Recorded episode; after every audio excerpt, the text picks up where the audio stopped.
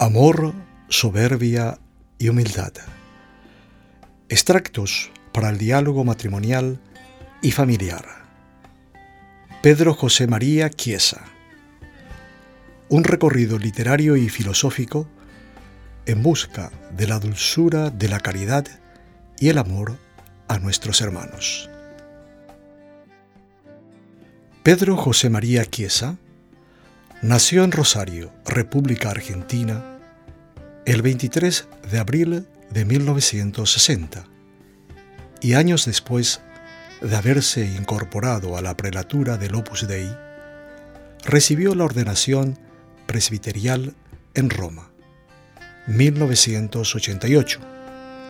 Desempeñó su ministerio sacerdotal fundamentalmente entre matrimonios, familias y jóvenes.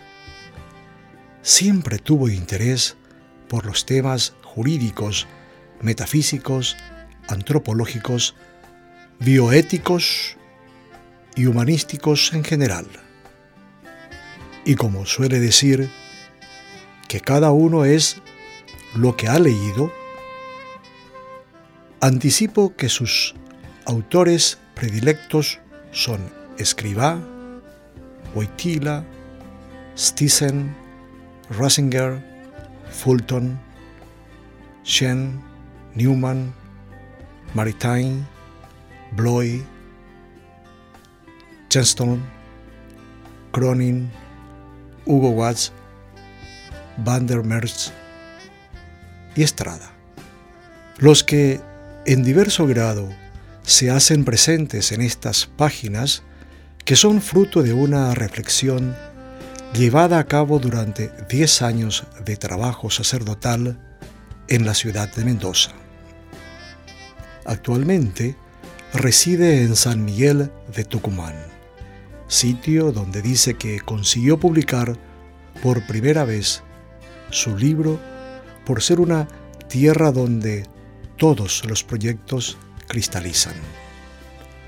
Hoy agradezco el honor de presentar a tan querido hacedor de este texto y tengo la esperanza de que la lectura sea tan apasionante como los debates que sobre historia argentina tuvimos cuando como jóvenes universitarios caminábamos en los años 70 por el Boulevard Oroño rumbo a la Facultad de Derecho de la ciudad Auriazul que según él es el sobrenombre más apropiado de su ciudad natal, doctor Oscar Romera.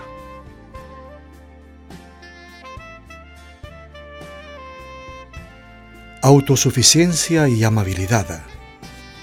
Espíritu arisco.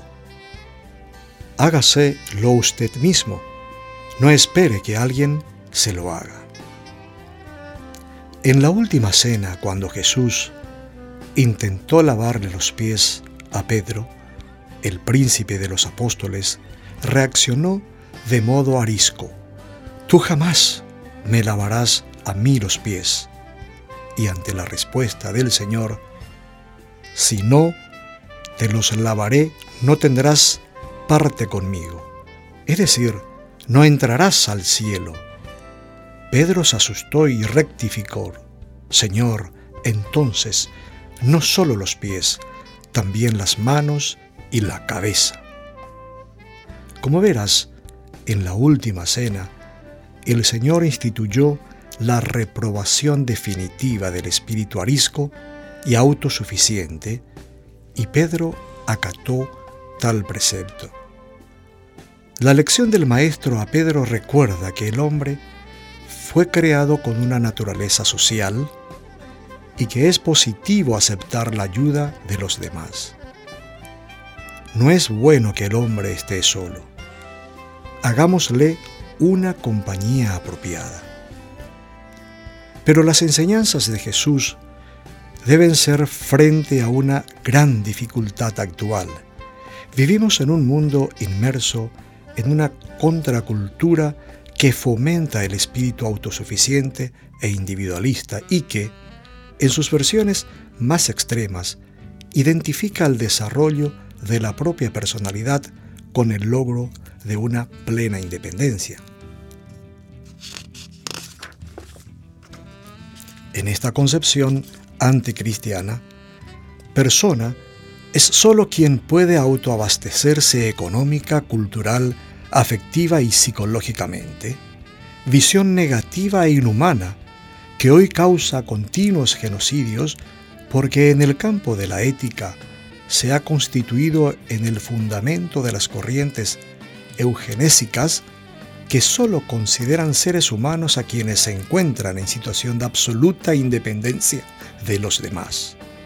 Es decir, posturas que no son personas ni los minusválidos, ni los ancianos, ni menos aún los niños por nacer.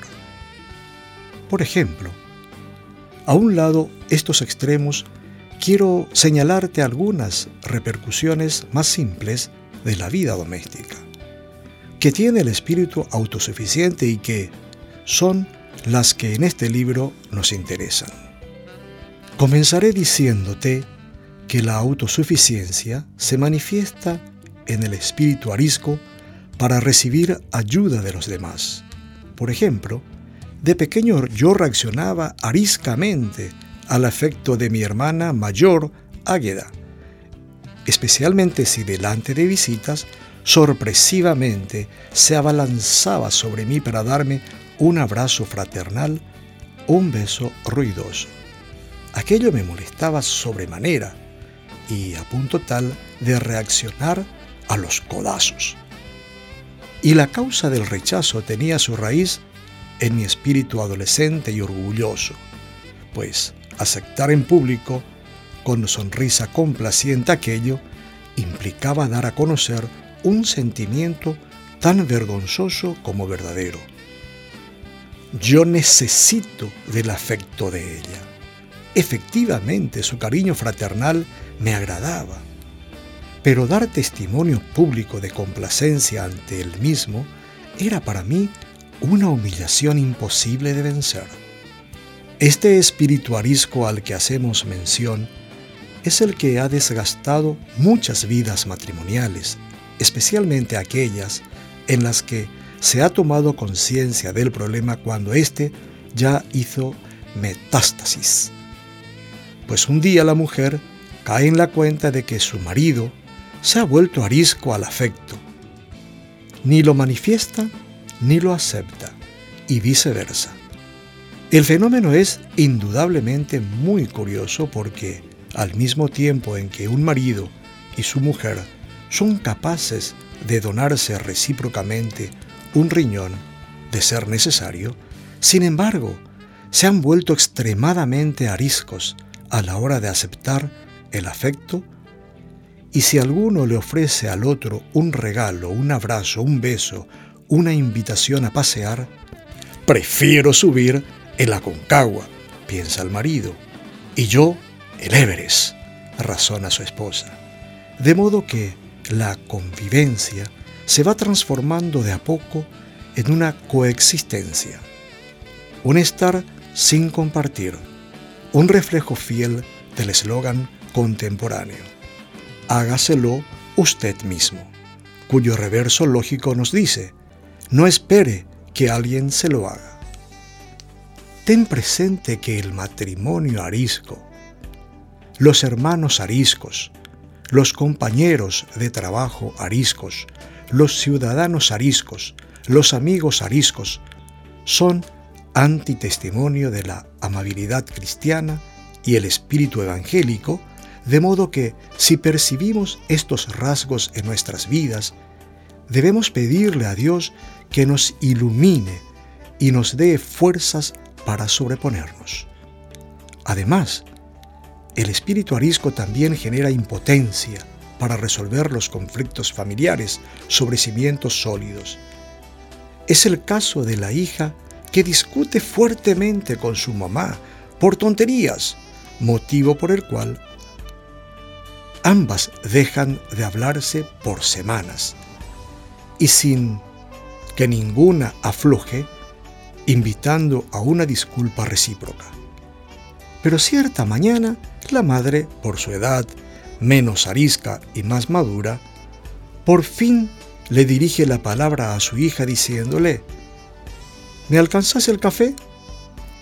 Y cuando la otra lo hace, vuelven a dialogar sin haberse solicitado perdón recíprocamente.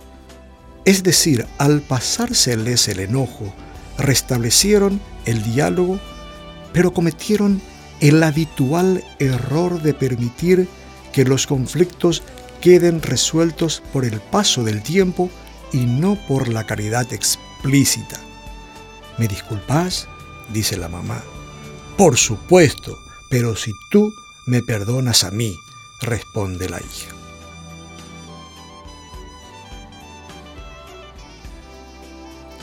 Espíritu de servicio. Hay quienes privan de la soledad sin hacer compañía.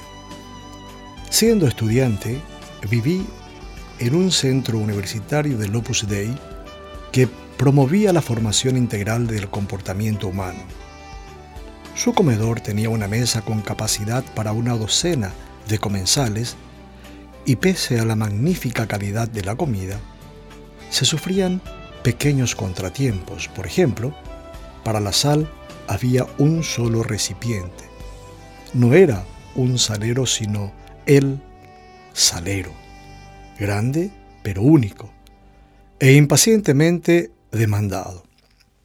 También era única la fuente de comidas, muy ambicionada y lenta en su llegar y volver desde los extremos.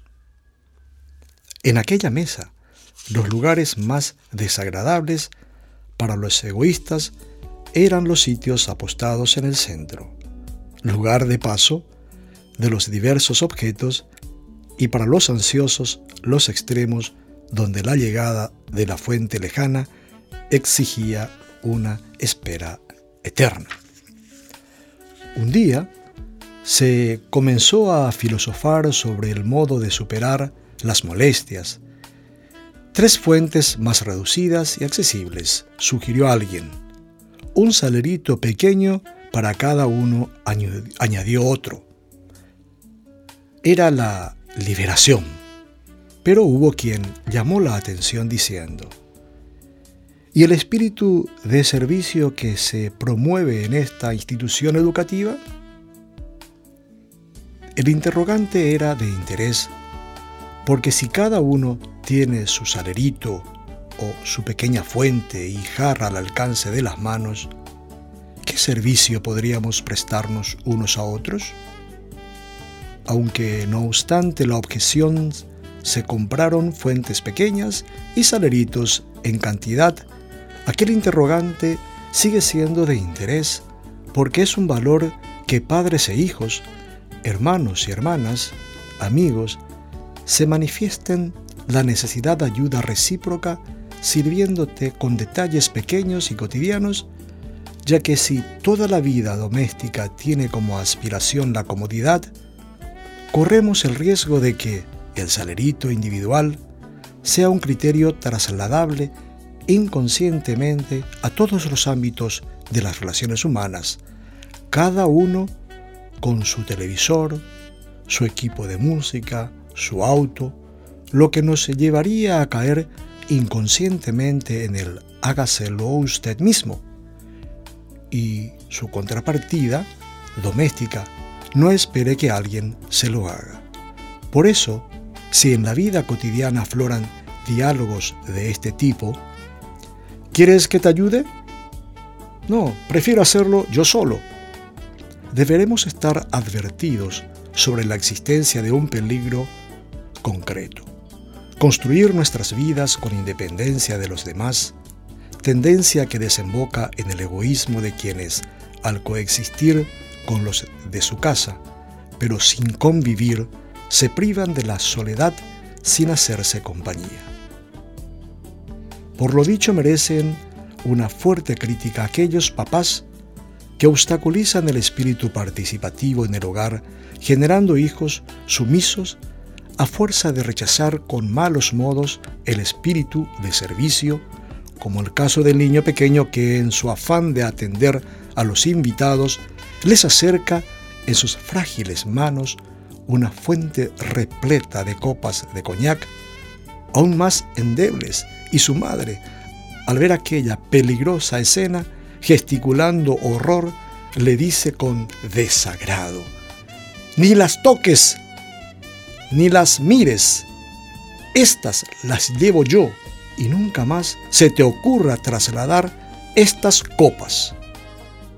Si las inquietudes infantiles de servicio, aunque sean peligrosas, en vez de ser valoradas y encausadas, son reprimidas, el hogar tendrá hijos sumisos, distinto a obedientes o ordenados, e inhibidos para el espíritu de servicio, hijos que cuando maduren y pierdan el miedo a sus padres, no deberemos extrañarnos si hacen explotar con violencia todo lo que, a causa de la represión, los indigestó por años. Pero no quisiera concluir este apartado sin advertirte sobre otro riesgo. Si sentado a la mesa deseo beber agua, pero para hacerlo necesito solicitar la jarra distante, podría sobrevenirme la tentación de la autosuficiencia y aguantar la sed sin hacerlo, es decir, preferir la sed a pedir un favor, preferir morir deshidratado a manifestar la necesidad de ayuda. No permitas que el paso de los años enfríe el amor. Debemos ser humildes. Hay que sobreponerse y saber manifestar sin miedos nuestra necesidad de ayuda. Envidia y amor. Envidia y espíritu de comparación. Señal evidente de falta de humildad pensar que lo que haces o dices está mejor hecho o dicho que de los demás. El espíritu crítico, fruto inconfundible de la envidia, nos recuerda tanto al nivo, pájaro legendario de la India, que salía a volar y cantar los días de tormenta, como a las moscas que revolotean los lugares hendiondos y repugnantes. El espíritu crítico nos empuja a festejar el que a los demás les vaya mal o a entristecernos de que prosperen, es decir, lo contrario al espíritu de admiración paulino. Alegraos con los que se alegran y llorad con los que lloran. Pues la envidia actúa exactamente al revés. Alegraos con los que lloran y llorad con los que se alegran. La envidia hace que un estudiante se alegre de que un compañero de estudios fracase en un examen, o que una chica experimentase una especie de patada en el hígado porque su amiga por fin consiguió novio o que el primo se goce si su tío, padre de su primo, con pinche de aventuras, fracasó en los negocios, o que la hermana menor llore al ver los regalos y atenciones que le brindaron a la mayor, o que una mamá disfrute interiormente ante el fracaso académico del hijo de otra de las mamás del curso, o el párroco esté molesto por el hecho de que la parroquia vecina sea más pujante y concurrida, o que la cuñada se alegre de que su concuñada no se pueda quedar embarazada. Por ejemplo, recuerdo que en la residencia universitaria citada había dos muchachos que estudiaban arquitectura e hicieron juntos sus estudios. Brillantes notas y auténtico ejemplo de responsabilidad académica. Al llegar el último examen de la carrera, Gustavo aprueba y Federico es reprobado, de manera que uno es arquitecto y el otro sigue siendo estudiante de arquitectura. Pasan los años y cuando ya los dos son arquitectos afamados, con años de ejercicio en la profesión, nos encontramos a tomar un café para rememorar viejos tiempos. De repente, el aplazado en aquel último examen hace una confidencia amistosa que durante años llevó guardada con vergüenza. ¿Saben lo que pensé cuando, ya aplazado, escuchaba el examen de Gustavo? No, ¿qué pensaste? Ojalá que lo revienten, que le vaya mal, que siga siendo como yo, un simple estudiante de arquitectura. He aquí el espíritu de comparación transformado en río caudaloso que desemboca en la catarata de la envidia. Cuando se consolida y arraiga en nosotros la comparación metódica, si soy más alto o más bajo, más bello o más feo, más inteligente o más tonto, si mi casa es mejor o peor, si mis padres tienen más estudios o menos, si mi marido gana más o menos dinero que los de mis amigas, si mis hijos sobresalen en la escuela o no, si estoy de novio, de novia, si soy más delgado o no tanto, si mi familia es presentable como la de fulanito o impresentable, te advierto que es inminente la caída por la catarata de la envidia, por lo que te sugiero utilizar con fuerza los remos de la humildad y avanzar con energía contra la corriente malsana del espíritu de comparación.